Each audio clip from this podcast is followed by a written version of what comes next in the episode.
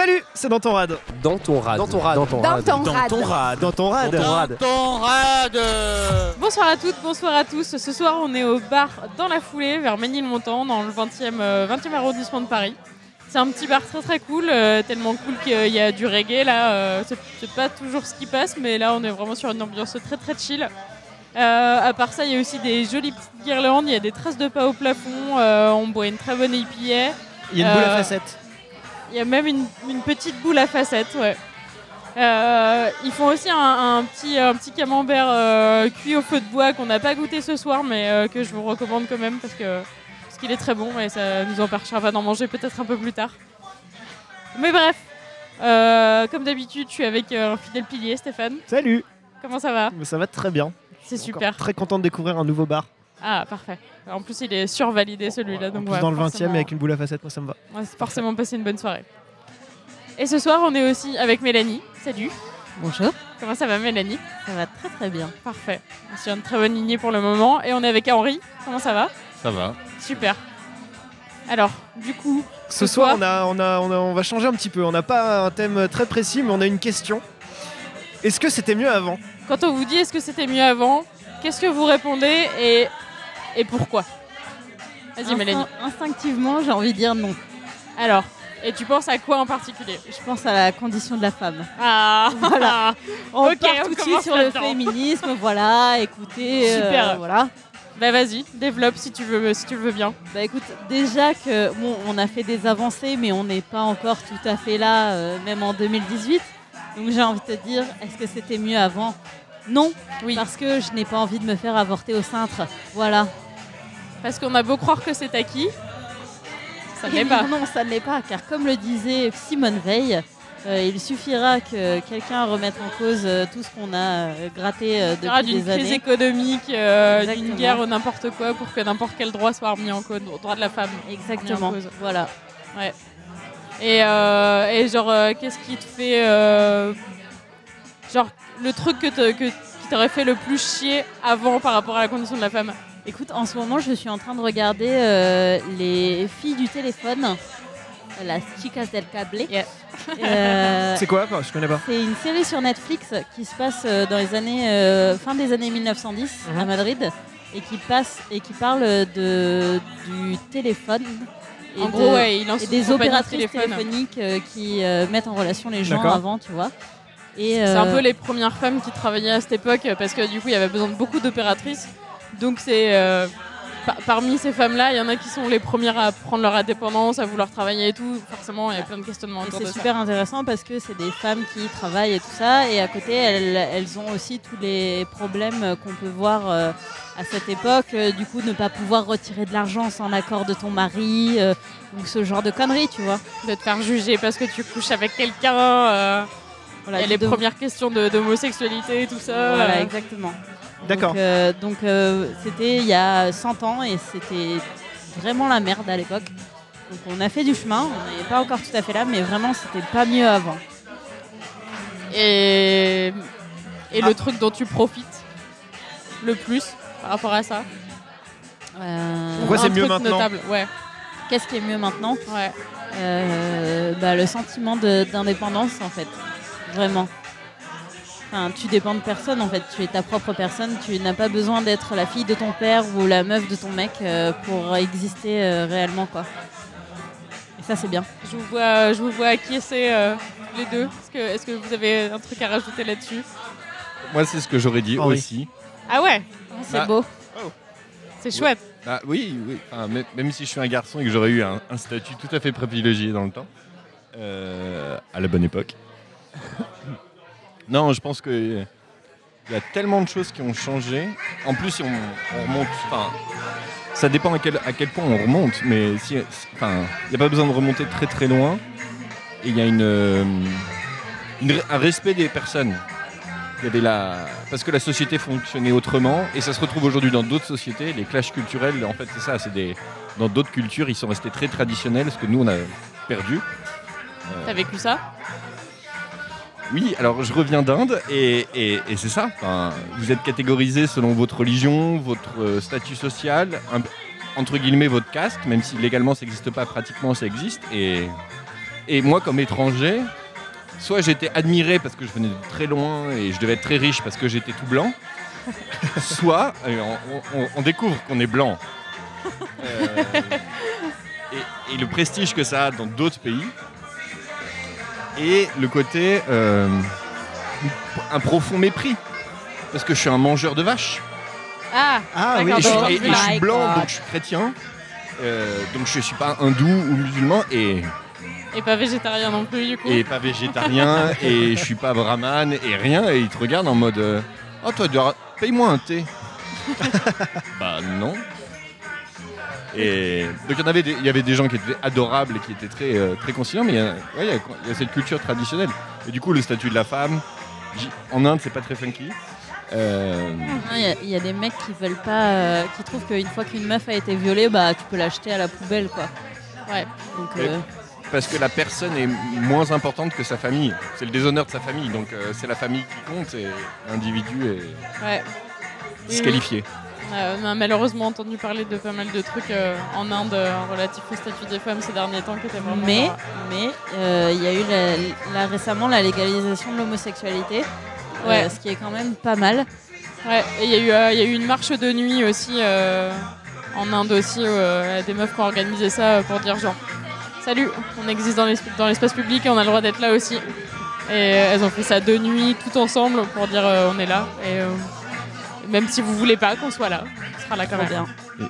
Et, alors, moi j'ai vu le côté inverse du c'était mieux avant. C'est qu'il y a quand même ces structures traditionnelles, très traditionnelles dans d'autres cultures et en Inde. Et du coup, les, les femmes n'ont pas de statut, mais à la maison, c'est les reines. C'est- Elles, elles contrôlent tout. Et du coup, le mari doit travailler, va apporter de l'argent. Et s'il ne travaille pas assez ou il ne rapporte pas assez d'argent, il y a des hommes battus. Donc il y a des procès Ah, où il y a des hommes qui disent ma femme a divorcé, elle m'a lourdé, elle me réclame de l'argent. Moi j'étais battu et j'avais vu une photo sur internet où tu voyais un type avec une grande, paca- un- une grande pancarte et c'était écrit euh, Les marines ne sont pas des distributeurs de billets. We are not C'est ATM. marrant comme, euh, comme Euh, retournement de Mais- mais- Oui. et en fait, situation, en fait. dans plein de cultures où on a l'impression d'être qui- que c'est très machiste, en fait, il y a des zones à l'extérieur dans la rue, c'est les hommes qui gouvernent, mais ils rentrent à la maison. euh, le type, il a juste le droit de mettre ses chaussons, s'asseoir sur le canapé, il se tait. Il y a les gosses qui crament dessus, le type, il a rien le droit de dire parce que ses enfants s'en foutent. Ils ont aucun respect pour le père, parce que le père est jamais là. Et c'est la mère qui gouverne tout. C'est c'est hyper surprenant parce que du coup, genre euh, dans pas mal de sociétés occidentales, même s'il y a un, un modèle familial où, euh, où l'homme travaille et ramène de l'argent à la maison, Ça reste l'homme de la maison. bah ouais, genre c'est genre c'est grâce à lui que tout le monde vit, ça. donc euh, il a le respect de tout le monde quoi. Et, et du coup, face à une même situation économique, genre il y a deux modèles familiaux hyper différents. C'est hyper surprenant, euh, enfin hyper surprenant pour nous, euh, pur occidentaux en tout cas, mais euh, mais c'est Mais parce qu'on est très égalitaire et qu'on considère l'autre comme une personne et pas comme une fonction. Oui, oui. Alors cela dit, euh, cela dit, être valorisé par rapport à l'argent que tu ramènes euh, Oui, voilà, dans un cela foyer, c'est euh, pas non plus. euh, Ah non, non, je dis, je dis pas que Oui. c'est bien. hein.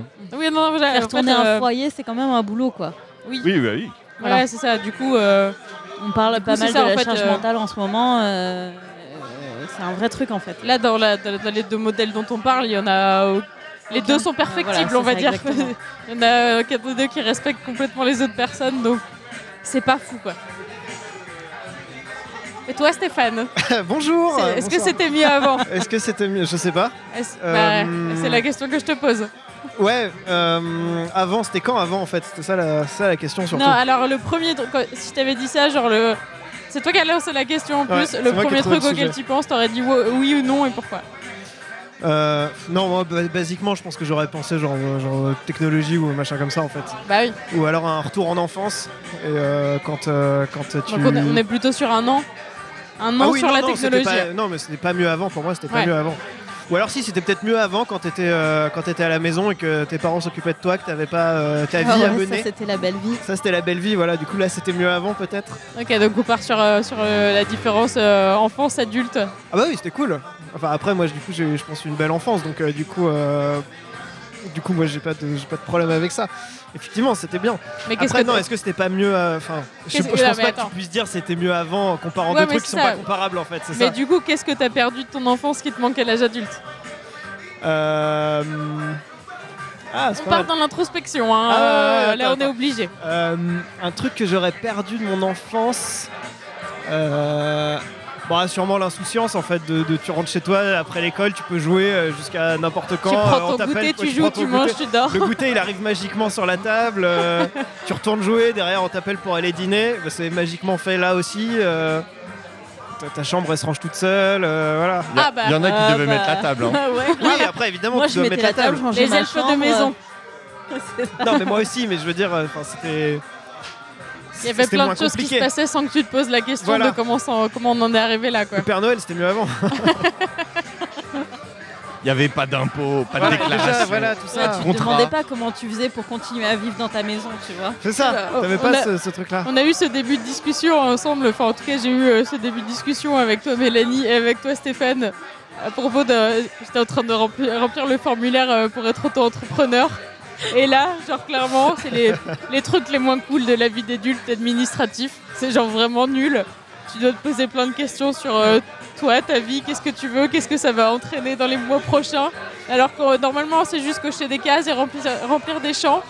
Et jamais on ne t'a parlé de tout ça quand t'étais enfant. Non, ça conditionne toute la suite surtout en plus. Ouais, Je pense qu'on devrait faire un podcast sur euh, comment être adulte. mais de ouf parce que parce que genre vraiment c'est enfin les, les premiers trucs euh, quand t'es étudiant, enfin en tout- en tout cas quand moi j'ai été étudiante, elle est avoir une mutuelle, se faire rembourser des choses, genre euh, tout ce qui fait que tu vas avoir un peu d'argent pour survivre. En- envoyer des courriers. Mais oui, en- en vrai, oui, parce que j'ose espérer que maintenant on a, on a moins le besoin d'envoyer des courriers, mais il y a toujours des, des systèmes casse-couilles qui font qu'on doit envoyer des courriers.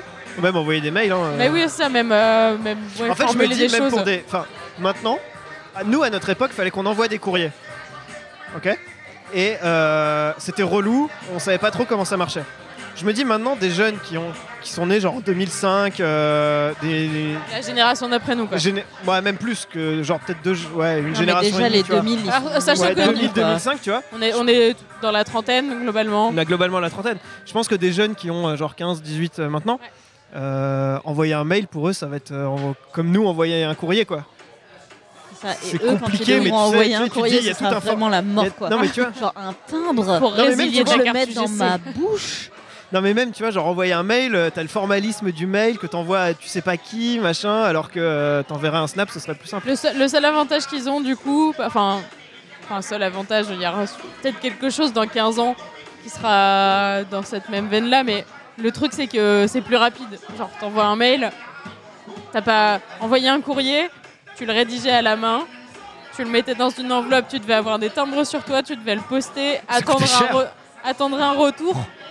On part sur un délai d'environ une semaine pour tout ça. Envoyer un mail, tu peux avoir une réponse dans la journée ou euh, le lendemain. Dans 5 ans, il y aura une application pour être Mais voilà.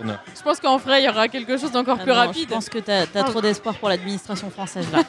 En, en Chine, ils ont fait des apps pour tout, tu peux tout faire. Ouais, mais le, le développement web chez nous, c'est compliqué. si- euh, D'ailleurs, euh, enfin Karen et moi, on a vu le, le site pour, euh, pour déclarer son statut d'auto-entrepreneur. Il a été enfer, créé en 2002 et il n'a pas bougé depuis.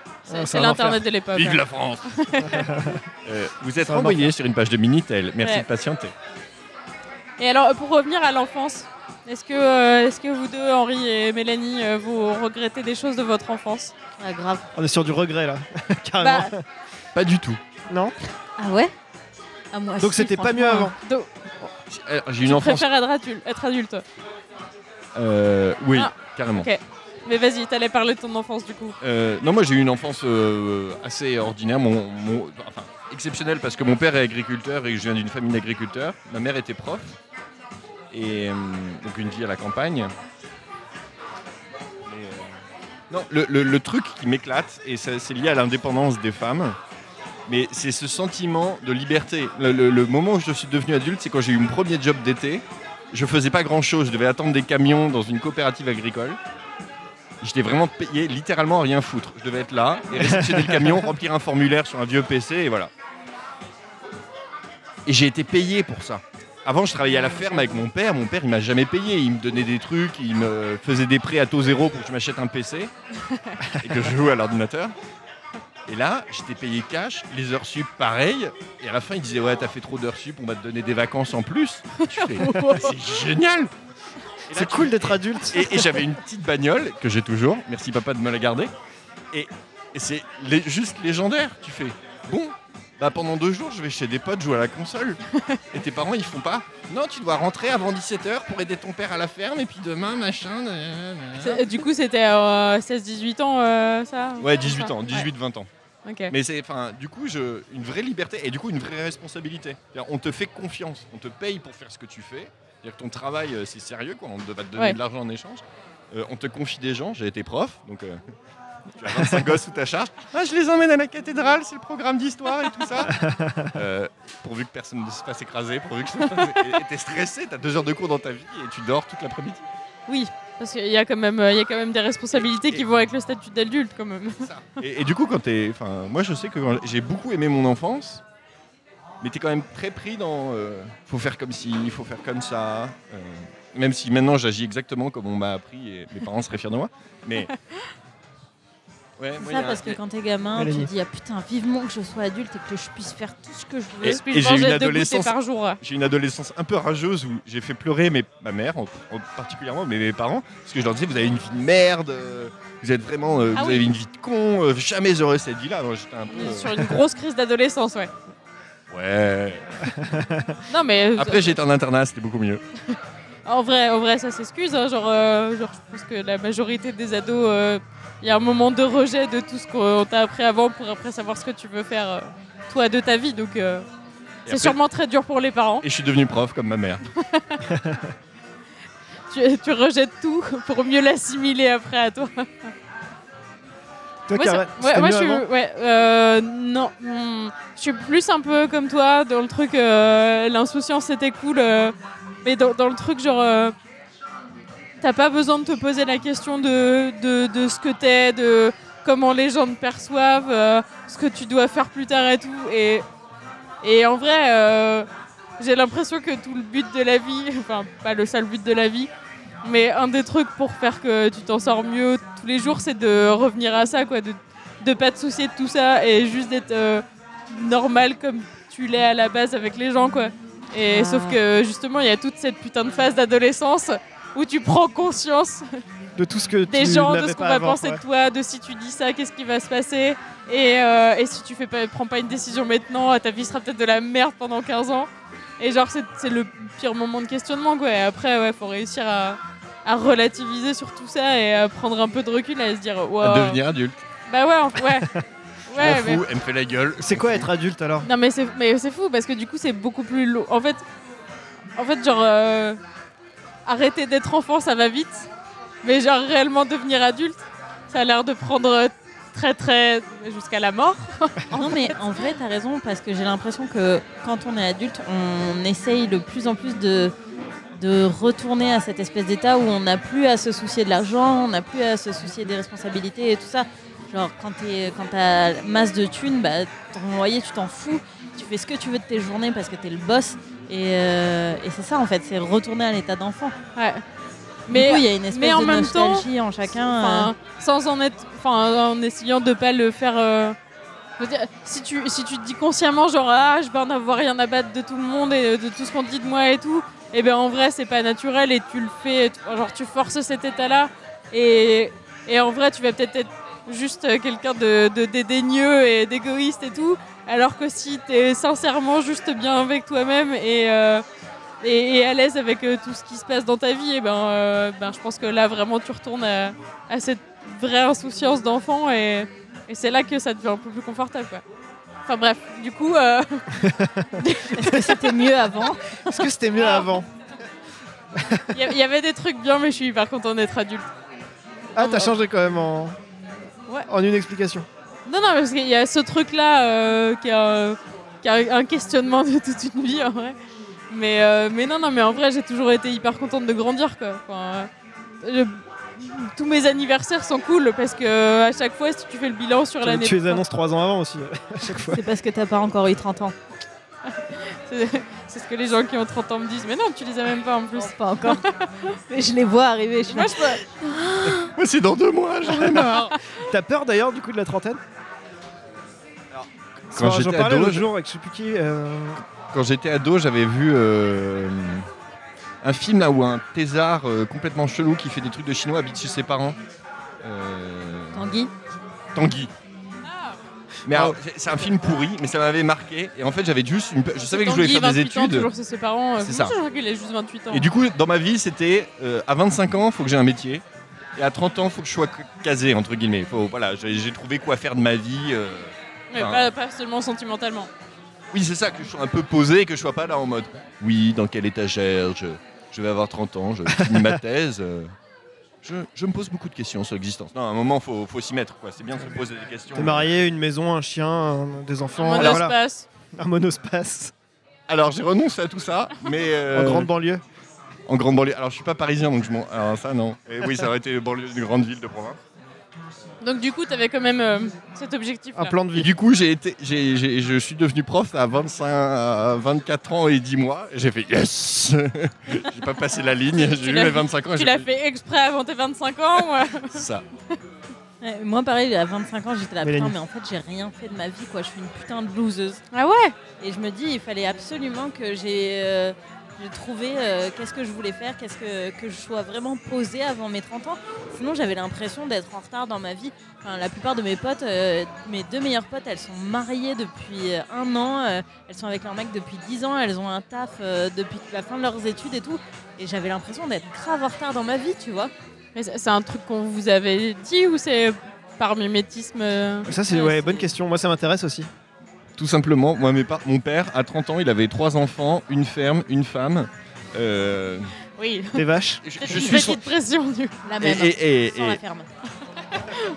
mais mais, mais c'est un- avec les vaches. mon père, à 30 ans, c'était déjà un daron.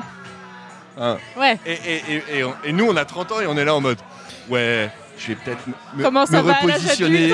si on faisait des podcasts. euh, Ouais, bah franchement, Ah mais j'étais en couple 6 mois, attends, c'est une relation super durable. Et il y a ton père qui était marié depuis 10 ans. Ouais, c'est exactement mais moi je crois ça. que j'ai même pas eu le temps de. En vrai, euh, en vrai, ma mère a eu mon plus vieux frère à 17 ans. je pense que je me suis vite rendu compte que je suivrais pas le même truc parce qu'à 17 ans, je me barrais juste de chez mes parents et je commençais des études qui allaient- qui, pour- qui auraient pu être longues. Mais, euh, mais je pense que vite, je me, suis- je me suis très vite dit genre, euh, c'est trop tard, donc autant faire autre chose. Ça allait être, ça allait être mort. Ouais, non, mais c'est vraiment cette question. Moi, c'est le truc de conditionnement de de de, De vie, pression de plan sociale, de, en de vie. Voilà ça. Ça ça me, moi, ça me rend ouf. Mais en, en plus après ça veut pas dire que ça veut pas dire que si, si t'es dans ce schéma là c'est mal parce que tu peux être très très Oui, heureux voilà, en ayant truc, euh, hein. Non, ça, à c'est sûr. 25 ans ou, euh, ou en en ayant pas à 32 enfin genre il y a aucun schéma qui est mieux que l'autre mais il y en a un qui existe plus que les autres quoi. La, la- la question, c'est est-ce que tu le choisis? Moi, je sais que mes parents, ils ont un schéma hyper traditionnel. Enfin, vraiment, tu te maries à 20 ans, euh, à 30 ans, tu as trois enfants. Attention. Pardon. Pardon pour le micro. Et, et ils l'ont choisi. Enfin, moi, depuis tout petit, ils nous ont dit on a voulu avoir ce mode de vie-là, on a voulu vivre Mais alors, qu'est-ce qui eux les a conditionnés comme ça?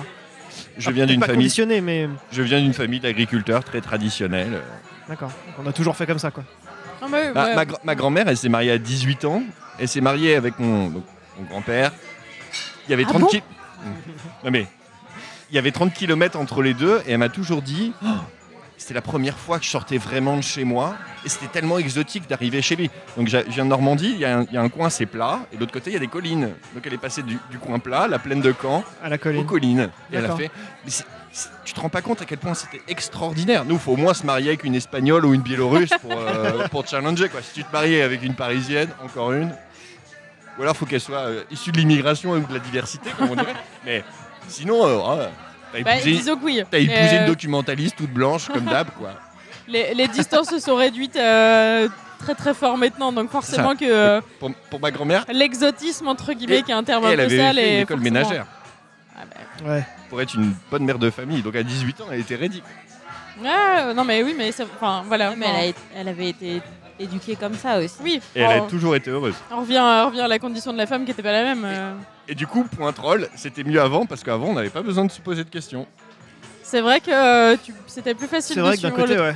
Mais après, c'est pareil maintenant. En vrai, si tu peux, Tu peux suivre le truc, euh, ouais, comme tu ça. peux suivre le, le mouvement, euh, faire, euh, faire des études, euh, faire euh, deux, trois, enfin passer ton bac et faire, euh, faire euh, deux, trois ans d'études rapidos derrière, euh, trouver quelqu'un, faire des enfants, euh, te marier et- sans trop te poser de questions et très Continuer heureux là-dedans. boulot chiant et voilà. Oui, aussi.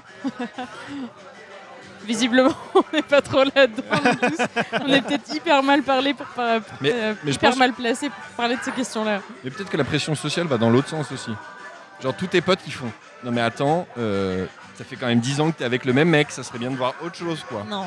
Non, Non, Jamais non, non. Bah, J'ai pas l'impression. alors, ah, moi, je pense que si. J'irai j'irai pas jusqu'à dire que ouais, enfin, ah bah, je pense qu'il y a un, un peu plus ça peut-être dans nos milieux parisiens, Parisienne du d'un 11e peu et 20e. freelance, compagnie, et, où euh, on est un peu à la ville entre guillemets, enfin, enfin, où c'est plus facile d'accéder à plein de choses et où du coup, si tu testes pas justement toutes ces choses-là, et ben euh, c'est un peu que t'es pas assez aventurier ou un peu trop confortable et tout. Alors qu'en fait, tu peux, t'es peut-être juste très bien dans ta vie comme ça.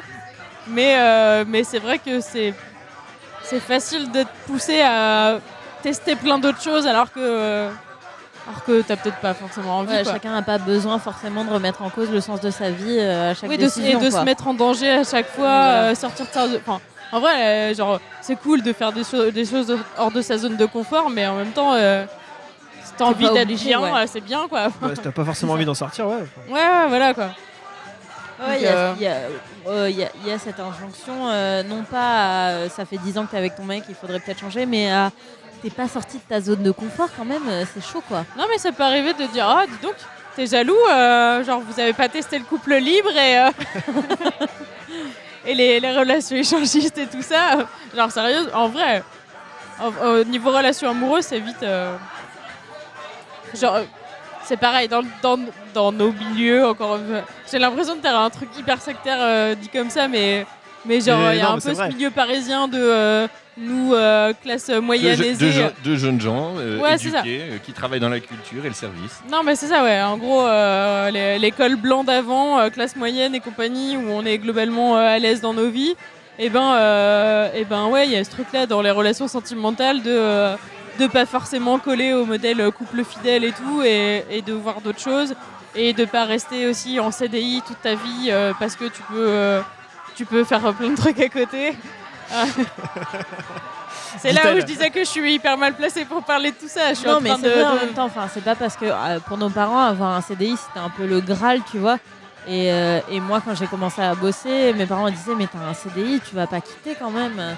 Bah si, enfin je retrouverai un autre ou euh, je Ouais. trouverai un CDD, c'est pas grave quoi. Genre on survivra comme mais ouais en fait il y a- voilà. il y, a ce truc de génération où en fait euh, genre euh, genre il y a du travail on arrive toujours à se démerder et on sera jamais dans la enfin A priori, oui, nous on sait qu'on sera pas dans la merde et qu'on aura toujours un moyen de s'en sortir donc. Et au pire, on fera autre chose. ouais Alors que nos parents, c'était vraiment euh, juste ils- un ça, CDI, tu un rentres dans une boîte et puis tu restes jusqu'à jusqu'à ta retraite. Quoi. et aussi on est là euh, on est entre Et quatre tu fais carrière. Ouais, tu oui. fais carrière. Tu fais carrière, ouais. Ouais C'est vrai ouais. que tu commences en bas, tu montes, machin et tout. ouais et tu fais 20 ans dans la même boîte quoi Ouais, ouais. Ah. bah ouais mais mais alors euh, moi, J'étais parti pour faire ça, on ne se moque pas de l'éducation nationale. non, mais après, il y en a, il y en a à qui s'appeler. Et encore une fois, enfin, je les remets pas du tout. euh, mais c'est pas un truc du tout qui me. Moi, je, je me rends. Enfin, j'ai j'ai eu euh, cette discussion-là. Enfin, ça- ça n'a jamais été des longues discussions, mais bref, on a abordé ce sujet-là avec ma sœur. Ma sœur a 12 ans de plus que moi. Elle vit en Vendée, donc là où j'ai grandi, avec euh, son mari et, euh, et du coup ses trois filles. Et euh, du coup, moi je suis partie. Du coup, je suis partie à 17 ans. Donc j'étais à Bordeaux, je faisais mes études, j'étais en coloc avec deux mecs. On j'avais pas un appart super. c'était pas toujours hyper clean, donc forcément il fallait apprendre à vivre avec d'autres gens, donc tout était pas ouf. Et ça m'a hyper marqué que quand j'étais bah, dans ces années-là, quoi, un jour ma soeur m'avait dit ah ouais genre putain genre là je t'envie pas quoi. Et mine de rien moi ça m'a- ça m'avait pas mal blessé parce que je me disais bah ouais mais je suis en train de faire les études pour le métier que je veux faire et je suis assez contente de Ouais, ça. tu kiffes, quoi. Et bref, elle, c'était juste une phrase qu'elle m'avait lâchée comme ça, et je sais très bien que c'était pas pour, euh, pour me blesser ou me dire que j'avais une vie de merde ou quoi que ce soit. Mais le fait est que euh, là, je rentre, euh, je rentre régulièrement pour les voir parce que, parce que j'ai envie de les voir, tout simplement. Et, du coup, euh, je passe des, dimanches euh, où on est euh, tous ensemble posés dans le canapé à regarder la télé ou, aller voir le match de basket de l'équipe du coin et tout. Et ma soeur, maintenant, enfin, il y a eu récemment, ma soeur m'a dit Mais putain, genre, t'es là avec nous et on fait rien, tu dois te faire chier et tout. Alors que. Et du coup, à ce moment-là, je dis Mais, mais non, en fait, genre. tout, tout est bien quoi. Quand je suis dans un endroit où je peux faire plein de trucs, et ben je fais plein de trucs. Et quand je suis là pour rien faire et être avec des gens, et ben c'est aussi bien. Et, euh, et ma vie est pas mieux parce que je suis ailleurs où je peux faire plein de trucs quoi. Enfin, on est capable tous de profiter d'un panel de choses très très large. Et, euh, et du coup, c'était elle qui avait l'air de dire que si moi j'avais sa vie, je me ferais chier, alors que j'ai parfaitement conscience qu'elle est heureuse dans sa vie euh, avec son métier, sa famille, son environnement et tout ça, et que tout va bien. Et, et moi pareil. Et du coup, C'est pas parce qu'elle est plus simple qu'elle est pas moins riche. hein. ouais, voilà, c'est ça. T'as pas besoin de faire euh, mille trucs à la journée et d'avoir mille activités différentes. Je pense que quand t'as trois gosses, tu fais 2000 trucs à la journée. Et oui, Ouais, en, déjà, plus, en plus. Bah, Netflix le soir. Ou alors un demi-épisode. hein. je, je peux, je peux continuer à parler de ma soeur et. En plus, en plus, elle nous écoute. Tu feras un Oh. épisode spécial. j'espère que ça lui s'appelle fera plaisir. Elle s'appelle Ingrid. Bisous Ingrid. Mais non, mais euh, en plus, donc, donc ma soeur travaille à mi-temps, malgré tout. Et euh, et il y a beaucoup de gens autour d'elle, qui, euh, mes frères y compris d'ailleurs, qui l'ont longtemps fait chier sur le fait genre ça va, t'es à mi-temps, tu fais pas grand-chose quoi. Sauf qu'elle fait partie de ses parents d'élèves qui sont là pour, euh, pour accompagner les gosses quand il y a des activités, pour tenir les associations et faire plein d'autres trucs. Et tu te dis bah c'est pas parce que t'as pas un travail à plein temps que tu fais rien à côté et que t'en branles moins que les autres quoi. Stéphane, t'as quelque chose à rajouter sur le mi-temps Non, moi ça va, euh, je fais plein de trucs à côté. Bah ouais, voilà. Euh, les gens le savent pas assez. Enfin bref. Bref, tous les, tous les modèles de vie se valent euh, tant qu'on est. Tant qu'on est heureux. Ouais, c'est ça. Exactement. Et je pense qu'il y a un- quelque chose, et c'est lié à la question du. euh, C'était mis avant, du fantasme. En fait, quand, quand on rame dans notre vie, on se dit toujours l'herbe est plus verte à côté. Exactement. l'herbe était plus verte avant. Ouais. Et, et du coup, on- ouais, euh, là, j'imagine la mère de famille en province qui se dit Ah, il y a ma frangine qui va euh, dans des bars tous les soirs, ça doit être trop bien. Moi, j'ai croisé les trois petites, on a eu le droit à un verre de vin.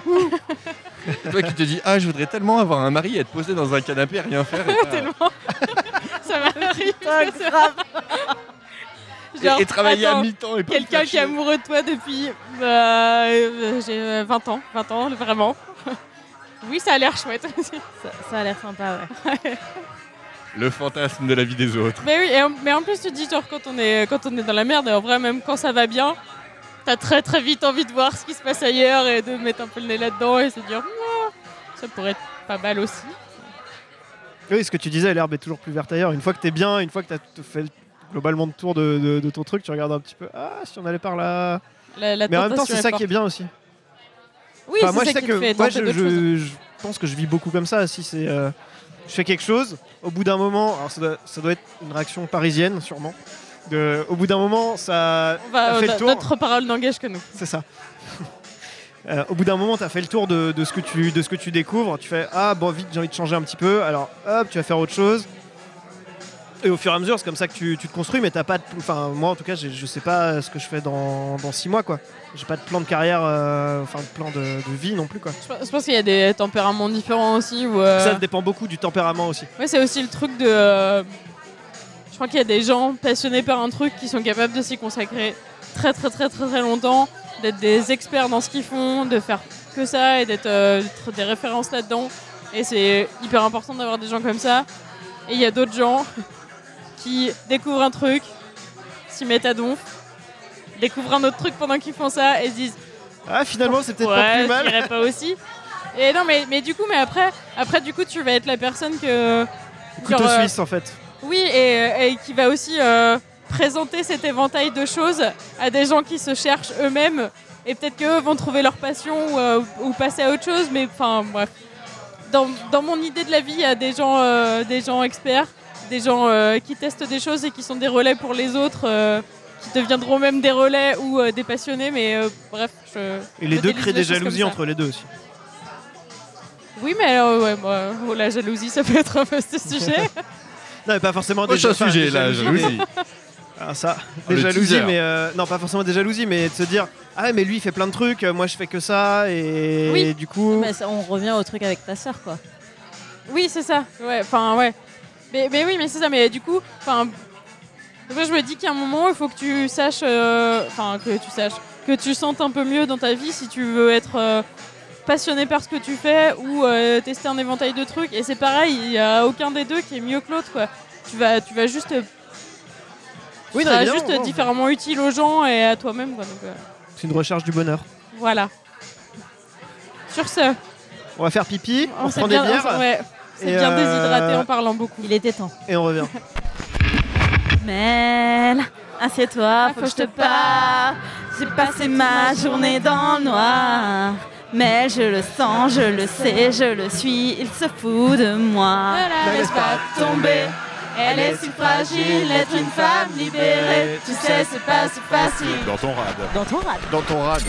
On est toujours dans la foulée avec euh, beaucoup plus de musique que euh, y a que euh, avant Fini la le pub. reggae. Voilà, maintenant on est sur euh, quelque chose d'un peu plus pop. Et euh, nous ont rejoint Amélie et Alex. Bonsoir. Bonsoir. Vous allez bien? Bah ouais, nickel. Et vous? Très très bien. Alors, est-ce que c'était mieux avant? Alors sûrement euh, notre soirée était pourrie avant là. Déjà, on peut le dire. Je pense que tu peux le dire. Je pense qu'on peut le dire. Donc est-ce que c'était mieux avant euh, ok. Ça dépend de quoi on parle. Ça Le, dépend- premier- ouais, voilà. ouais, le premier truc auquel vous avez pensé en- quand on vous pose ça? Moi, ça me fait penser à vraiment une question qu'on pose, qu'on pose souvent à des vieux, mais c'est pour ça que ça me. Je suis un peu vexé que vous m'ayez posé la question directement ouais, comme moi, Moi ça. j'ai plus l'impression que c'est les vieux qui disent ça. alors Ouais. c'était mieux. Ouais, donc ils disent que c'était mieux avant. Ouais, c'est ça. Mais justement, mieux avant. Le truc, c'est de pas forcément être des vieux cons Ah bien. et de voir ce qui avait de bien avant, ce qui avait de bien maintenant. Mais du coup, je pense que quand on nous pose la question, on a tous un, un, Un angle premier truc différent qui dans la arrive. tête. Moi j'ai Amélie. Vas-y, Amélie. Moi j'ai eu 40 ans cette année. Et honnêtement, euh, ouais. Eh ben, c'était pas mieux avant. Voilà. Pourquoi Euh, Ouais, parce que euh, ah, je sais pas, j'ai eu la sensation d'un truc beaucoup plus léger. Ouais. après un chiffre rond, quoi, c'est un un peu délirant. mais- Donc beaucoup plus léger, beaucoup moins de prise de tête, beaucoup plus de liberté. On assume beaucoup plus. Enfin, c'est ma vision des choses. Ouais, ouais. On assume beaucoup plus. Peut-être même euh, au-delà de ce qu'on assume. voilà. Et, euh, Qu'est-ce que tu assumes maintenant que tu n'aurais pas assumé il y a c'est Il y a un un, an. deux, Ah, ça. cinq, dix ans Ah, euh, c'est intéressant, je peux me lâcher du coup. Ah bah oui. Euh, bah, une certaine forme de liberté dans la sexualité. Ok. Voilà, dans, euh, dans le genre, on va dire. Donc, euh, en fait, l'idée de, de, la, de la liberté dans le sentiment, hein, euh, sans qu'il y ait, euh, enfin là je parle véritablement pour moi, sans qu'il y ait de sexe dans le sentiment, c'est-à-dire homme-femme, euh, mode d'emploi. Mhm. Genre, euh, les relations sont plus simples. euh, Ouais, c'est beaucoup plus simple. ouais. Peut-être que beaucoup plus autorisé ou assumé, comme je disais tout à l'heure, mais euh, voilà, donc vachement plus léger. En ce qui me Aux- aux- concerne. aux yeux de. euh, euh, genre, toi dans ton propre vécu ou aux yeux des autres dans la société, tout ça? Je pense qu'il y a un double mouvement, moi, ouais, clairement dans ma vie et euh, dans, dans ce que mes amis euh, ressentent, ou, je pense, où il n'y a pas du tout de jugement. Enfin, voilà, moi, je ressens pas du tout ça, par exemple. Donc, euh, c'est bien de grandir. ouais, c'est bien. Ah non, franchement, je le souhaite à tout le monde. Je vous le souhaite à tout le monde. Mais ça a été quoi du coup le déclic? Est-ce que c'est le, le coup de 40 ans, chiffre rond euh, Ça a été avant, en fait. euh, je peux parler de moi? Ouais, bah grave. Ah oui En fait, je suis médecin. Euh, je suis médecin en soins palliatifs. Donc, c'est pas. Voilà. Ça doit pas être rigolo C'est ben, c'est très drôle en fait. Euh, et donc en fait c'est très intense ce qu'on vit parce que les gens euh, bah, voilà parce que les gens vont mourir donc ils font un bah, globalement justement, euh, plus confronté à la mort que n'importe lequel de beaucoup nous plus ouais beaucoup plus et puis du coup ils nous disent ce qui était mieux avant et ce qui était pas mieux avant Ouais. et du coup ils nous disent aussi beaucoup bah enfin voilà faut se lâcher quoi donc euh, il y a beaucoup de phrases comme ça Ouais, et Euh, au, Si on devait et au mourir pire, demain. on meurt, quoi. et au pire on meurt. Voilà. Mais surtout la notion de ne pas passer à côté de quelque chose. Et en fait, euh, moi j'ai eu beaucoup de rencontres très importantes avec des patients l'année dernière. Et, euh, et puis des problèmes familiaux qui m'ont fait prendre de la distance avec ce métier et justement m'arrêter pendant six mois. Six mois, ça m'a paru un an. Je me suis dit, putain, mais c'était trop bien. Et j'ai fait plein d'autres trucs. Et en fait, je, Ouais. je suis revenue aux soins palliatifs là, mais euh, avec une autre euh, forme de moins d'urgence à vivre un truc. Euh, donc moins d'intensité, à chercher les hauts. Parfois c'était celui de très bas. Enfin voilà. Et là, c'est beaucoup plus serein, beaucoup plus léger, c'est ce que je disais tout à l'heure. Ah oui, alors, Voilà. alors du coup, Je sais pas si c'est non, non, mais si. mon Si, propos. si, si. En fait, ouais, ouais. En fait, on aurait pu croire que du coup, euh, le, le fait d'être plus confronté à la mort, tu te dirais genre, euh, faut vivre tous les jours hyper intensément et faire plein de trucs. Et en fait, toi, visiblement, c'est pas ça. C'est genre plus, c'est genre, tu vis comme, comme ça se passe et euh, sans te forcer à chercher d'autres expériences et tout ça. Exactement. Ça, sans forcer à chercher la, la quantité, euh, plutôt la qualité et pas forcément euh, le, le- vraiment le très très up et le qui est souvent suivi quand même d'un moment moins moins facile quoi. Voilà. D'être juste globalement bien, quoi. Ouais, c'est ça. C'est cool ça. Alex Donc, euh, voilà. Je vais dire un truc débile après ça, c'est obligatoire. Non. On juge pas, on ne juge pas. Euh, moi, c'est vrai que par rapport au fait que c'était mieux avant, euh, pour moi, c'est un peu le truc de dire. euh, pour moi, avant, c'était aussi bien, mais c'était parfois beaucoup plus galère. Tu vois, euh, moi, je suis un peu un peu branché tech, et en fait, tu vois. J'ai c'est dit la même c'est- chose tout à l'heure. Ouais, mais c'est ça, c'est tu vois, tu pouvais draguer, mais t'avais pas Tinder. Effectivement, c'est vrai, tu pouvais te balader, t'avais Est-ce pas que Google c'est Maps. vraiment un mal? Ah mais c'est ça en fait, c'est pas une question de bien ou de mal. Et pour moi, tu sais, il y a un côté un peu euh, de de pas vouloir de refuser un peu l'évolution quand tu dis ça, de te dire ah non ça c'est un truc pour les jeunes. C'est pareil pour moi, c'est le même esprit que te dire euh, c'était mieux avant quoi. C'est un truc qui a pas vraiment de sens et c'est juste toi un moment qui décide d'arrêter de faire ça ou euh, de pas t'y mettre parce que tu te dis ah non je- Internet ça a pas marché, c'est juste un truc qui a marché, c'est ça- un truc de passage quoi. En pas de vrai, mon âge. euh, Mais ce, ce truc de, de Tinder, ça nous a aidé, c'est c'est faux. J'ai jamais utilisé de ma vie. Hein. Non, non, non, non, c'est faux. euh, je- ça, ça crée des gros problèmes en fait. C'était vraiment mieux avant de ce point-là. Euh, parce que euh, on n'était pas confronté à tous ces choix et du coup à ce truc de euh, peut-être que je trouverais mieux au swipe suivant. Ou alors j'ai commencé à dater ce gars tu vois et je viens de m'apercevoir qu'il mettait des chaussettes dépareillées. C'est vraiment un no-no sur l'application je peux en trouver 50 qui seront certainement meilleures on revient Donc, au truc euh, de ce qu'on avait dit avant de euh, plus t'as le choix, plus t'as l'impression que l'herbe est plus verte ailleurs. Ouais, plus- exactement, c'est ça, quoi. Mieux, Ouais, mais est-ce que c'est euh, forcément mauvais Ouais, ouais, Je sais pas si c'est forcément mauvais. oui C'est une évolution. C'est du marketing en fait. mauvais. C'est juste une masse Parce ça, que c'est juste la, la Ouais, masse voilà, de l'amour mais tu fais, pas- tu fais du genre des produits, tu fais des gens des produits et du coup c'est, enfin, Et, et- et Voilà. juste pour faire Ah oui. le point historien, en fait, Ah. c'est hyper intéressant, les gens se mariaient dans leur village avant. Ou dans ta même catégorie sociale, et en fait, parce que vous fréquentiez les mêmes écoles, euh, le même job, euh, le même euh, club de golf, je sais pas quoi. Et en fait, on se mariait en entre-soi. En fait, Tinder, c'est juste qu'on est tous trentenaires, tout seuls dans une ville, on n'a pas pas de parents, pas de frères, pas de cousins. Moi, ma mère, elle a rencontré mon père parce qu'ils allaient aux mêmes soirées de fils de paysans. Du coup, il y avait tous les fils de paysans, les élèves et, les étudiants paysans. Et une sorte de mélange parce qu'ils étaient tous dans la même soirée. Et, et que maintenant, on est tout seul, on sort du boulot, on est claqué, on n'a plus envie de sortir. Il n'y a pas de guinguette, euh, il n'y a pas de village où euh, Ah, bah j'ai une cousine sympa, vas-y, viens, on va tous Mais être en, en, fait, mode. en euh, fait, c'est une, question- une question d'accessibilité à des cercles et- et différents. en fait, et en plus- fait, plus le cercle- remplace, oui. remplace le fait qu'on soit tout seul dans des grandes villes. plus le cercle auquel tu as village. accès est large, plus tu as envie d'explorer tout ce cercle-là. Donc, euh, Et, et surtout parce qu'on est tout seul, je pense. Avant, il y avait la vieille tante qui te présentait le petit neveu ou mon voisin sympa. Bon, t'as toujours des copains, des copines qui peuvent se présenter quelqu'un quand même. Ouais, ça- ma grande sœur a trouvé son mec sur un ça a trouvé son mari sur adopteunmec.com parce qu'elle disait ouais, elle avait épuisé son milieu de dentiste et à la fin elle disait moi, moi j'en peux plus quoi. Et tu sais, et que je connais tout le monde, je connais vaguement de vue tous les potes des potes. et aucun dentiste ne me va. Et elle a trouvé un gros geek et, et elle est très heureuse maintenant. Et elle a dit elle l'a cherché sur internet. Et Oui. typiquement parce qu'elle était un peu enfermée dans sa bulle, euh, qu'elle n'allait pas assumer la pression familiale qui a essayé de lui refiler les, les enfants des amis des parents, tu vois. On a essayé, et mes parents ont essayé pourtant. Et voilà. Donc je pense que ça remplace. Je par- Mélanie. Après, je, pa- je, je mets pas tous les sites de rencontres au même niveau, mais vraiment Tinder pour moi c'est c'est le pire du pire quoi. Alors, moi, j'ai posé une question. ça. Moi, je travaille un peu plus dans les sondages, dans les statistiques, et ainsi de suite. Vous pensez vraiment Parce que t'es un Euh, peu dans la tech quoi. Non, non, bah, pas du tout. Là, je travaille vraiment. ça- moi, je travaille dans de la pure de pure. euh, c'est du. Moi, je suis avec des mecs du téléphone, quoi. Tu vois, c'est un vrai téléphone. Et non, c'est plutôt la question que je me pose. C'est est-ce que vous pensez vraiment que les, les rencontres, ça permet en fait d'ouvrir un peu sur des que des différentes catégories socio-professionnelles sortent ensemble finalement. Je vois vraiment qu'un médecin va sortir avec euh, quelqu'un qui est euh, ouvrier ou quoi que ce soit. Un intermittent. Non, j'a- j'avais lu un dire que tout. J'avais lu Un un truc qui dis- j'avais lu un truc qui disait que justement non, ça renforçait ça en fait. Parce que du coup, tu peux avoir des critères qui sont hyper précis et trouver quelqu'un qui euh, au final te ressemble exactement et, et est dans ton cercle et tout ça. Enfin, euh, et dans ta catégorie socio-professionnelle et tout ça. Non, mais, mais du coup, en fait, c'est juste une question de les, les différents moyens euh, que tu as. tu, tu vas rencontrer des gens de ton même milieu, mais sur un. Sur un réseau différent Ouais, en fait. Voilà, c'est exactement la même chose. ouais. Bah oui, en vrai, c'est juste ça. Oui, c'est ça. Après, pas forcément, vous, une fois que vous verrez, vous vous entendrez pas forcément bien, quoi, mais euh, c'est tout. Non, mais la question que vous posez, pour moi, c'est une question aussi qui s'apparente plus au changement, en fait, tout court. C'est vrai que le changement, est-ce que le changement fait peur? Est-ce que euh, t'as un côté aussi euh, roman, tu sais, un peu euh, de roman? Tu vois, c'est euh, le côté euh, de dire, ouais, quand on envoyait des courriers écrits euh, manuellement, avant, ça avait beaucoup plus d'impact, c'était beaucoup plus fort, et ainsi de suite. Ouais, sauf qu'en fait, la personne le recevait six mois après, et qu'entre les trois courriers, tu mettais euh, six mois d'attente, vas te dire, mais putain, qu'est-ce qui se passe?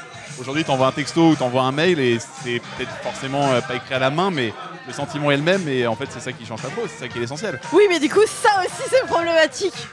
Pourquoi Parce que du coup, maintenant, on s'attend à ce qu'on ait toujours une réponse immédiatement. Et du coup, on, a, on crée une espèce de frustration. euh, Bah, ta frustration a duré 6 mois avant quoi. Ouais, c'est ces- ça. Voilà. Et je six pense mois que de frustration non, à ça- attendre. euh, Ça a juste raccourci les délais quoi. Non, non, mais du coup, maintenant, on a, on a l'impression que tout le monde doit nous répondre absolument immédiatement parce que tout le monde a toujours son smartphone dans la main. Alors qu'avant, quand tu recevais une lettre, t'étais là, bon, je vais prendre le temps d'y réfléchir et tout ça. Et, Ouais, mais c'est pareil, c'est ce temps-là, il a été ré- rétréci. Ah ouais. Je pense que la lettre, si tu répondais 6 mois après, là, ça pose un problème quoi quand même. Imagine, t'envoies un courrier, six mois après, tu reçois un truc comme quoi il a jamais été délivré et que la- le courrier te revient. tu te dis, bah super quoi. Il y a plein d'histoires où les amoureux s'écrivaient des lettres tous les jours. hein. Ouais, les, les mecs ils spammaient aussi. hein. Nous on envoie des, des- des textos en disant tu es la plus belle, je t'aime tout- une fois toutes les heures. Tu me manques et tout. Et les mecs envoyaient la, la même chose. hein. Je suis à 600 bornes, je t'aime, je t'aime. Je viens de recevoir ta lettre. Alors je t'en ai écrit une alors que je viens de, de poster en- la première. En fait, c'est ça, c'est que toutes ces, euh, toutes ces questions de durée et de délai, elles sont relatives à un âge particulier. C'est ça. Ouais. Du coup, euh, nous, Elles sont on a, relatives à la technologie par nous, on rapport a- à la on a- voilà, on a connu les lettres. Et on sait qu'il y avait des délais un peu plus larges que maintenant, où on peut s'envoyer euh, des mails et maintenant des SMS et euh, des messages encore plus instantanés.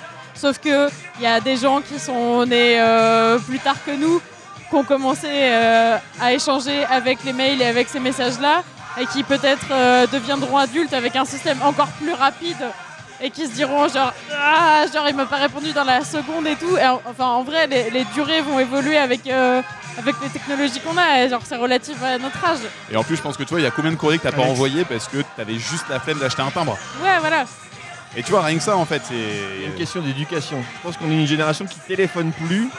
Ouais. Parce que c'est hyper intrusif et on sait que c'est hyper violent d'avoir le téléphone qui vient en mode je veux te parler là maintenant. Du coup on s'envoie des textos et moi je sais que quand j'envoie un texto c'est hé je te fais penser à un truc, je te pose une question, euh, tu me réponds quand t'es sur les toilettes et que t'as le temps. hein, euh. Mais en plus, le- je pense que c'est une question de ressenti aussi personnel que moi j'envoie un texto, euh, il me répond deux jours, trois jours, une semaine après, je m'en fous. Je lui ai donné une information. Tu me réponds, non, c'est quand t'es hyper amoureux et que t'as vu le vu depuis 15 minutes et là t'es en mode ah Je lui ai balancé ma flamme et elle, elle fait- elle est là en mode ouais, je sais pas, je t'aime, trois petits points. Mais ça, il y a Bien. encore Et là, pire maintenant. C'est euh, alors, il y a le vu et il y a le surtout, tu vois, quand les Ça, gens ça sont ouais. connectés. Alors, quand ça écrit et quand les gens sont connectés pour la dernière fois. Donc, tu vois Ouais. le vu, tu te dis bon, ça se trouve, elle a pas eu le temps de répondre, machin. Et après, t'attends une heure et en fait, tu vois, connecté il y a 10 minutes. Tu fais bon. ah. Ouais, Elle me ghost, Peut-être que la nana est en train de t'écrire aussi. C'est ça. En plus, Non, parce qu'à ce Ouais, moment-là, tu vois les Ouais, trois petits points ouais. en fait. Ouais, c'est ça. Mais non, je, sais pas, justement, je trouve qu'en plus, c'est un truc parfois qui est encore plus euh, du domaine de l'intime et ainsi de suite avec les textos, les mails. C'est que t'envoyer un message, écrire, un- écrire une lettre en pleine nuit, t'en sais rien, le mec, quand est-ce qu'il a écrit le truc. Tu sais pas où il l'a écrit, et ainsi de suite. Alors que concrètement, tu reçois un texto à 4 du mat en te disant, la personne te dit coucou, tu te dis, ah, quand même, en pleine nuit, tu penses à moi. Ah. Et tout ça, en fait, je trouve Elle que ça.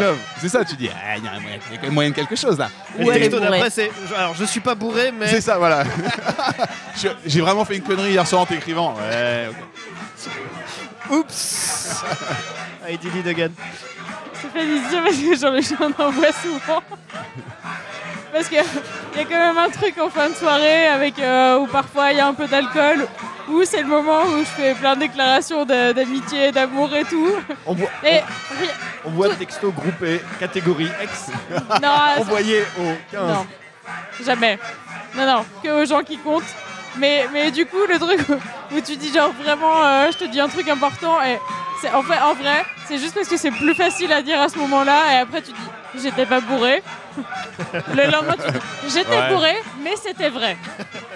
Mais c'était juste plus facile de le dire à ce moment-là. Alors Mais- que avec les lettres, comme tu sais pas quand est-ce que ça a été écrit, tu reçois le truc. Le mec était complètement torché. Bah, tout tu vois un petit peu quand même à la calligraphie.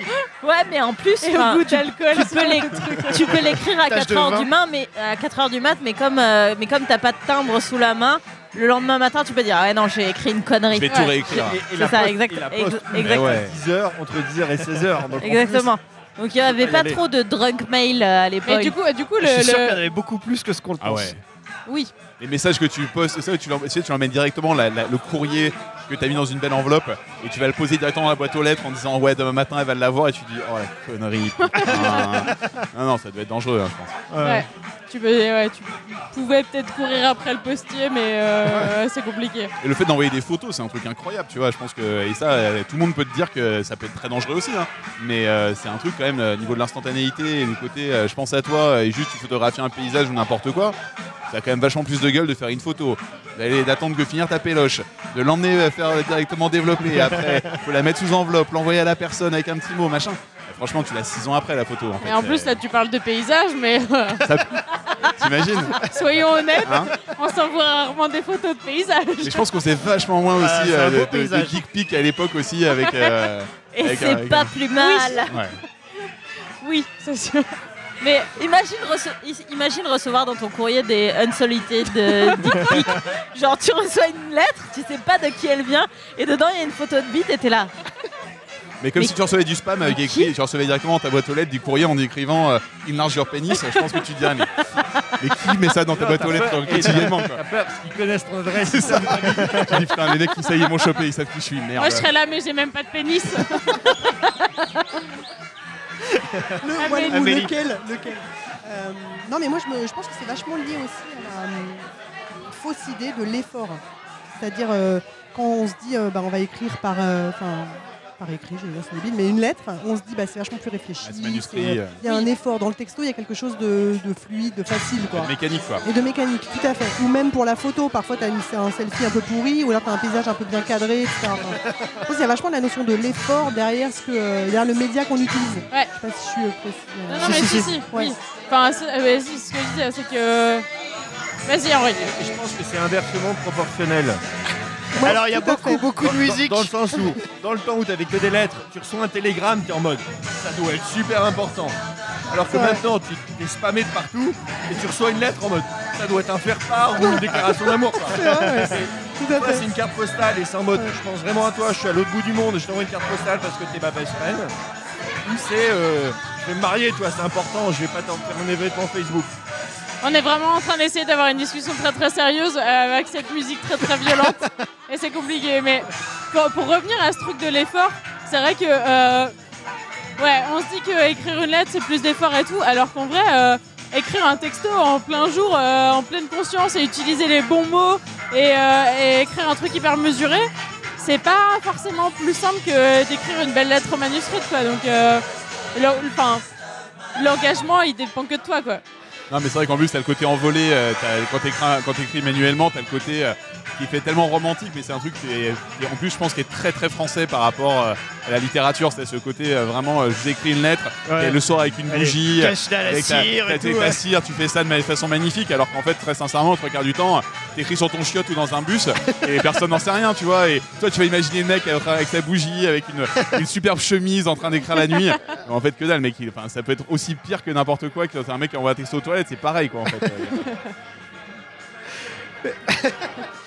Ouais, ah bah voilà, il n'y a plus de musique. Ah, Ça va mieux. on peut discuter tranquillement. Bah, Mais... Est-ce tu vois, que- la ouais. musique c'est un bon exemple aussi de est-ce que c'était C'est mieux ce que avant? c'était mieux avant la Hein? musique. Bah voilà ça c'est pour moi tu vois le tout- t'as plein de gens qui vont dire mais les synthés ça a tué la musique bah Euh, a moi je pense qu'elle vit bien qui actuellement la musique avec les synthés. hein. bah, je pense qu'on n'arrête pas de musique sans synthé aujourd'hui.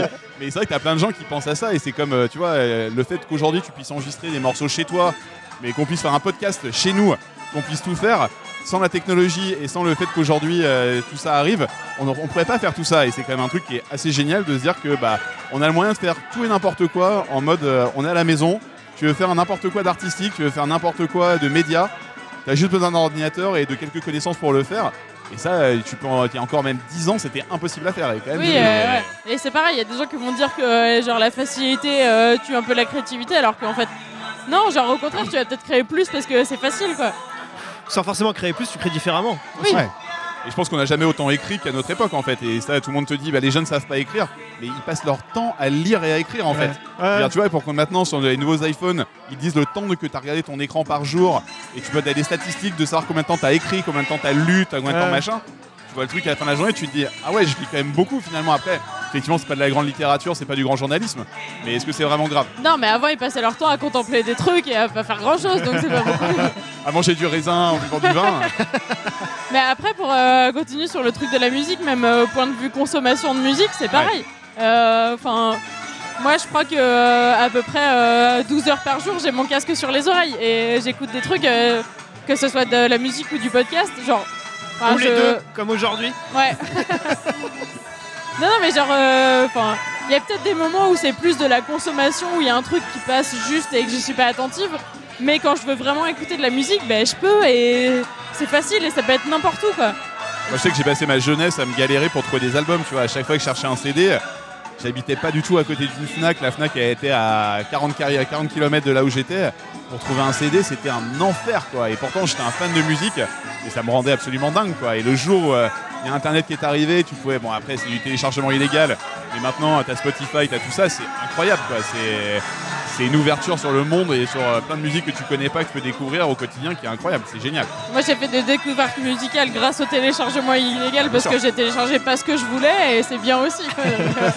Moi j'ai vu plein de films. films, hein. Ah, j'ai- plein de films comme ça que je, je pensais pas les voir et en fait, bah bon, ok. Ça fait partie de la culture. Mais d'autres découvertes dans la vie, mais c'était autre chose. Et vous, du point de vue musique, est-ce euh, est-ce qu'il y a des trucs différents maintenant? Ah bah j'ai pas besoin de, Amélie. de- tu sais, d'avoir une cassette et hop de- d'enregistrer pendant que la chanson passe Mais à c'était la un radio. la C'est radio, quand même, euh, C'était un enfer. Ah, c'est un enfer. En même temps, il y avait un truc un peu excitant quoi. Ouais, Mais, grave, euh, carrément. Il y avait un truc de putain, je l'ai raté, merde. Mais euh, J'ai loupé le début Mais sinon, on Moi, avait, je- on moi, avait je tellement peu de pas musique mal. qu'on n'avait pas le choix, quoi. C'est un ouais, peu c'est ça. ça aussi. Ce que je trouve pas mal, c'est quand même le partage en fait de, de musique qui est vachement intelligent. C'est-à-dire, euh, du coup, enfin, moi, le fait qu'on me propose que Deezer ou Spotify me propose une playlist ou un truc et tout, je trouve ça vachement intelligent. Que Moi, ça t'aurais- a oui. ouvert euh, complètement mon univers musical qui était relativement restreint. Ouais, et puis la diversité aussi. Parce qu'avant, t'écoutais ce qui passait à la radio, et du coup, t'étais quand même vachement limité, quoi. Enfin, moi, je sais que quand j'étais au collège, j'écoutais Énergie et Skyrock, donc euh, c'était quand même. euh, Moi je captais même pas Skyrock. Vrai, j'ai passé toute ma vie à rêver d'écouter WeFM quand j'étais dans le sud, Mais quoi. oui, de ouf. Et quand je suis arrivé à Paris, en fait, bah, j'ai jamais écouté WeFM parce qu'il y avait Internet, donc. euh, Moi j'étais trop contente et maintenant c'est Nova et je me dis waouh. genre, Et encore à la radio c'est pas simple mais. euh, Ça, c'est le futur. Mais d'ailleurs, il y a un podcast qui parle souvent de cette question de euh, c'était mieux avant, euh, c'est le podcast Vieille Branche, où euh, à chaque fois, en fait, euh, c'est euh, une journaliste qui interroge une personne depuis 75 ans, je crois que c'est ça la règle, et euh, à chaque fois, elle leur pose la question est-ce que c'était mieux avant, et tu te rends compte que bah, ils sont quasiment aucun à te dire oui, ils vont tous se dire bah en fait non. Tu vois, à chaque fois, ils, ré- ils réalisent ce que ça veut dire. Après, forcément, la société est plus forcément adaptée à toi, à tes envies, à ta vitesse de vie. Mais la vérité, c'est que, tu vois, on vit à une époque où euh, on se plaint de plein de trucs, on se plaint de la sécurité, on se plaint pas mal de trucs, mais il n'y a jamais eu si peu de crimes sur euh, la petite criminalité, des trucs comme ça. Tu vois, les stats, c'est un truc de taré. Et nous, on a l'impression qu'on vit dans un truc qui est complètement, euh, complètement dingue, de machin. Il y a des, enfin, pareil, le terrorisme on l'a toujours eu. C'est vraiment, sauf que maintenant, on est vachement plus informé sur ce genre de trucs. Mais euh, on vit dans une époque quand même qui est, qui est quand même bénie sur plein de trucs. Au point de vue médical, je pense qu'on peut en parler aussi.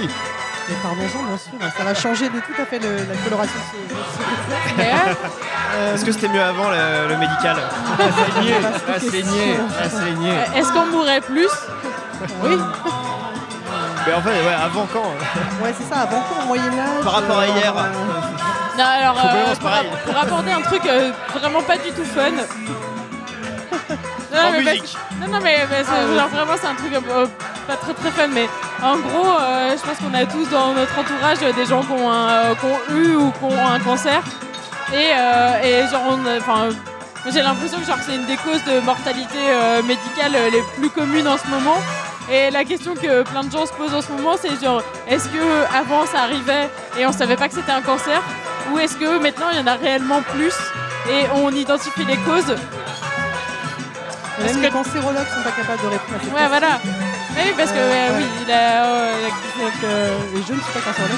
Mais euh, non, non, il y, a- il y a clairement, euh, on dépiste mieux, donc déjà. Euh, donc avant, je pense qu'il y avait beaucoup de choses qui passaient un peu à la trappe, quoi. Euh, Enfin, dans le diagnostic, les gens. Ouais. La fausse commune, directement. Ça, direct. Allez, hop, bam. Euh, donc il y a ça. Après, clairement, euh, il y, a, euh, il y a des choses environnementales. Euh, voilà, beaucoup de gens le, le disent et on en entend tous, tous les jours parler, mais il n'y a pas qu'une seule cause. Quoi. Voilà. Il y a de la génétique, il y a de l'environnemental, il y a voilà, beaucoup de choses. Mais ça va, je pense que ça va être un peu le cas, euh, comme moi je vois pas mal de patients maintenant avec beaucoup de- qui ont eu beaucoup de cancers en fait. Donc on va vivre avec. euh, voilà. Ouais. J'ai des patients, c'est leur quatrième. Voilà. Bon, bah, après, euh, ils s'étonnent même plus du diagnostic. en fait. Ouais, t'apprends à vivre avec, et au final, c'est ça qui va devenir la norme. Mais euh, ça devient ensuite. surmontable, quoi. Du coup, Oui, c'est ça, un peu. C'est cool. Je pense que ça. Mais c'est peut-être euh, pas forcément un, un bien. Enfin, c'est peut-être mieux avant, je trouve. Mais euh, ah, mais on sait contre quoi lutter, du coup. ouais. Ouais, ouais, on Non, sait contre... non, non, ouais. non, si, si, on sait, on, pardon, on sait contre quoi, j'étais en train de réfléchir à ça. Ok. On sait contre quoi lutter, mais euh, tu vois, je pense qu'on devient très euh, médicament. Et moi, je vais, je pense qu'on pourrait faire de la prévention déjà bien en amont du médicament. Voilà. Alors, euh, euh, du coup, le. Là, c'est en très très vaste. Non, non, non, mais euh, on est. bon, euh, je continue sur les trucs pas fun. Oui, hein. Mais, mais ce matin, il y avait euh, la newsletter Slate de Titio Lecoq qui, en gros, euh, elle, elle expliquait qu'elle avait grandi euh, avec un regard sur l'écologie où on lui expliquait que l'écologie c'était de. De, que, en gros il y avait des animaux qui mouraient partout dans le monde que, les chimpanzés, les gorilles et, les pandas ils disparaissaient et que pour ça il fallait que tu arrêtes de faire couler l'eau et que tu arrêtes enfin que t'éteignes la lumière partout alors que là maintenant il y a ces gamins qui lui disent genre est-ce que moi je peux faire des trucs pour éviter que, que concrètement euh, tout se barre en fumée et qu'on crève tous très très rapidement. Et elle, elle disait qu'elle était là genre euh, est-ce que je lui explique concrètement tout ce que c'est la merde de l'écologie ou, euh, ou est-ce que je lui dis non mais c'est pas grave tu verras ça plus tard quand tu seras adulte.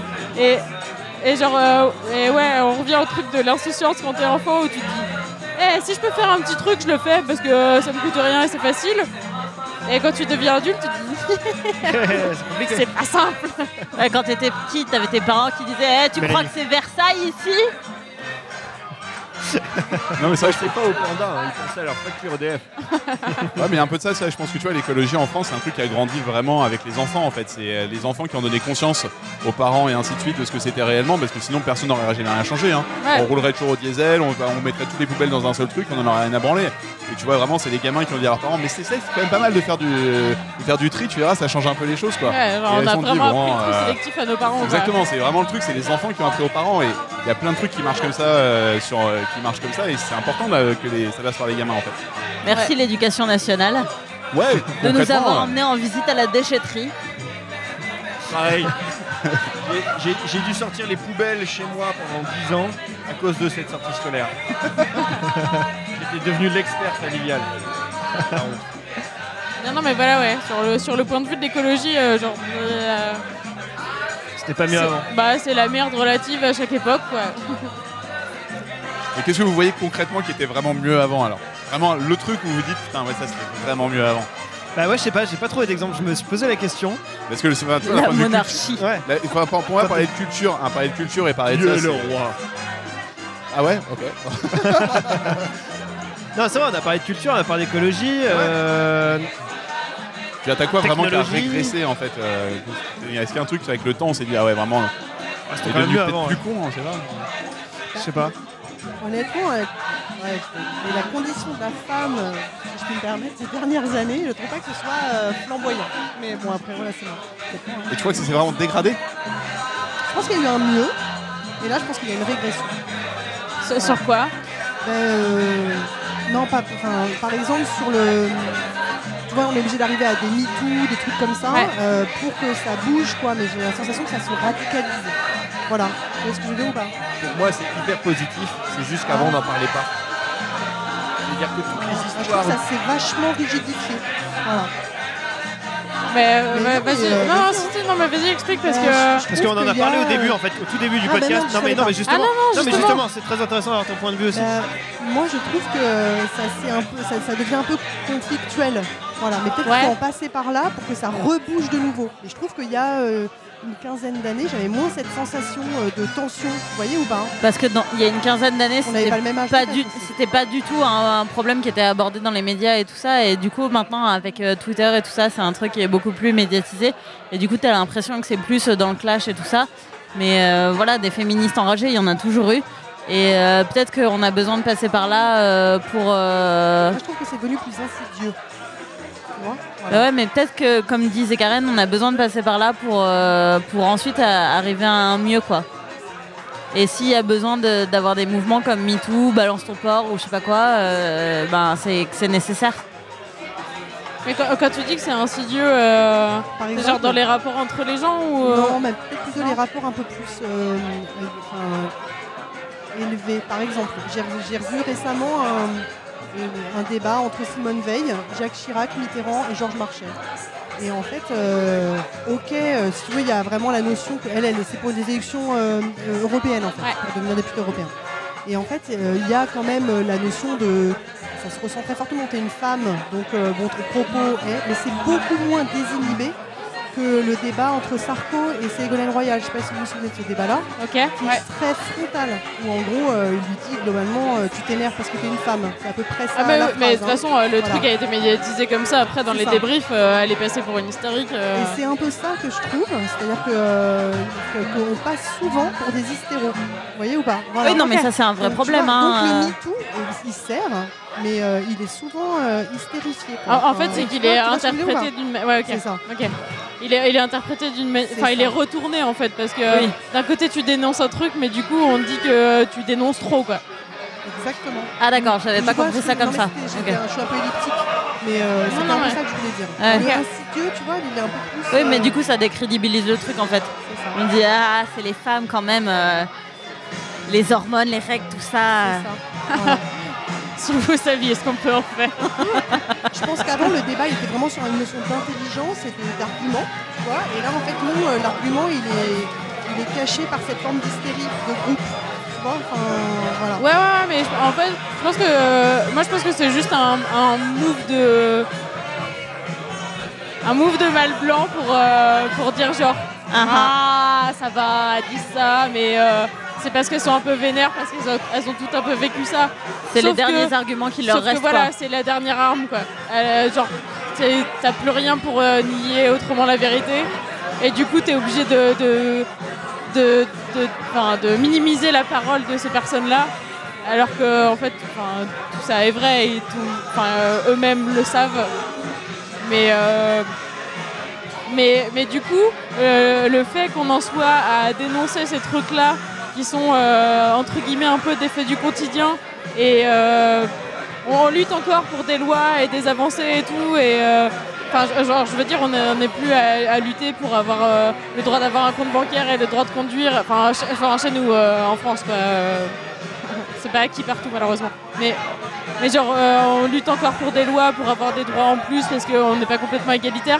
Mais, mais là, on- genre là, MeToo, on est sur un truc euh, sociétal où on parle d'un truc euh, qui arrive au quotidien à plein de meufs et on dénonce ça. Et si on dénonce ça et toutes les merdes qu'il y avait avant qui étaient pas normales, ouais, voilà. Et du coup, genre, si on en est là, c'est quand même qu'avant, il y a eu plein de trucs, genre, le reste est entre guillemets acquis.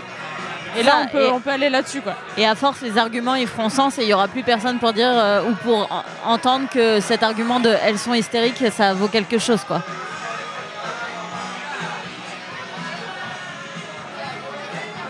Bon, en tant que mal blanc, je vais donner mon avis.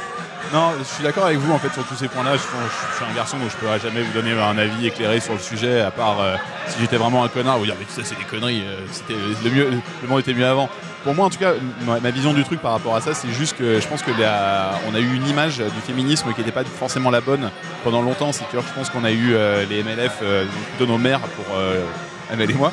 Et Il y a après, vraiment eu les chiennes de garde. et voilà. quoi. Et après, on a les chiennes de garde. Et les chiennes de garde sont passées pour des, euh, comme tu l'as dit tout à l'heure, pour des sortes d'extrémistes qui allaient vraiment très loin. Et en fait, surtout, c'est qu'elles avaient un discours qui était très frontal.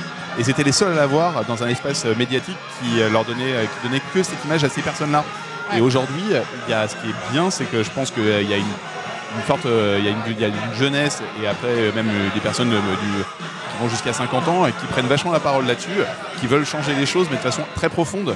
Et euh, c'est des questions qui sont vraiment intéressantes là-dessus. Et, et c'est tant mieux que ça arrive vraiment. Et c'est bien que des mecs. Se... Et de toute façon, vous aurez toujours besoin d'avoir des connards qui vous diront euh, tout ça c'est faux, juste pour montrer que bah, en fait leurs arguments tiennent pas et qu'ils n'ont pas d'arguments. Et, oui, c'est euh, le dernier qu'ils ont, ouais. Voilà, et pour revenir sur ce que disait Memel tu vois, sur euh, Chirac euh, et compagnie, je pense que c'était. Moi, je pensais que c'était plus insidieux à l'époque, quoi. Parce que tu vois, euh, il y a, tu vois, euh, comment il s'appelle euh, merde, euh,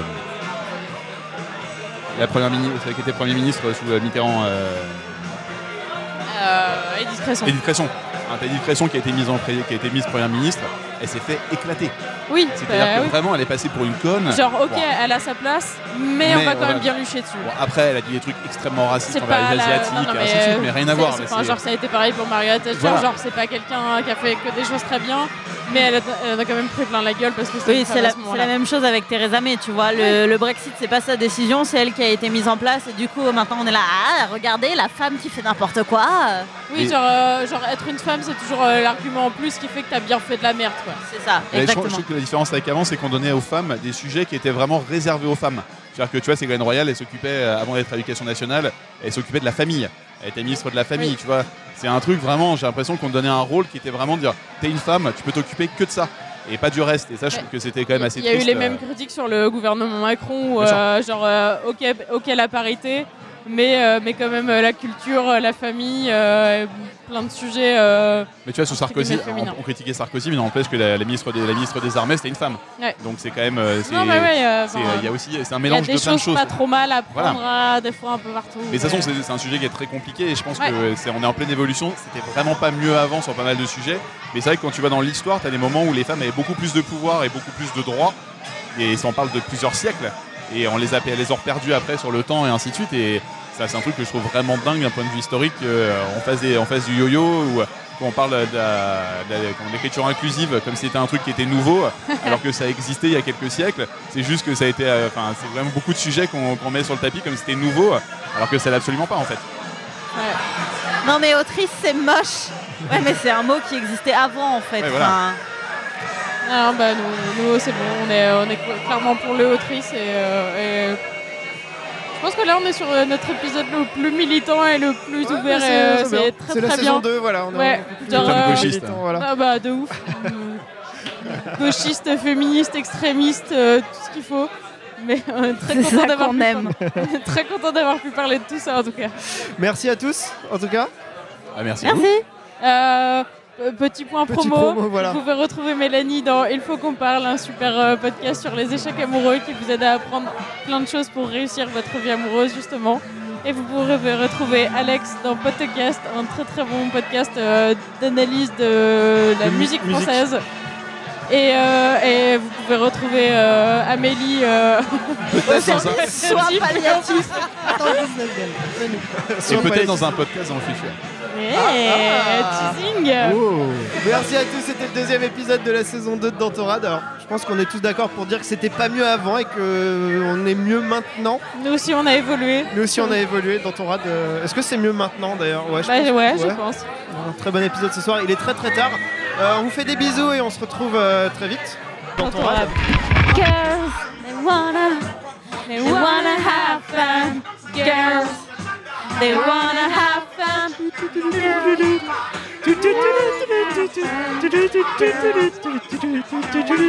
Si ça vous gêne, bah c'est la même.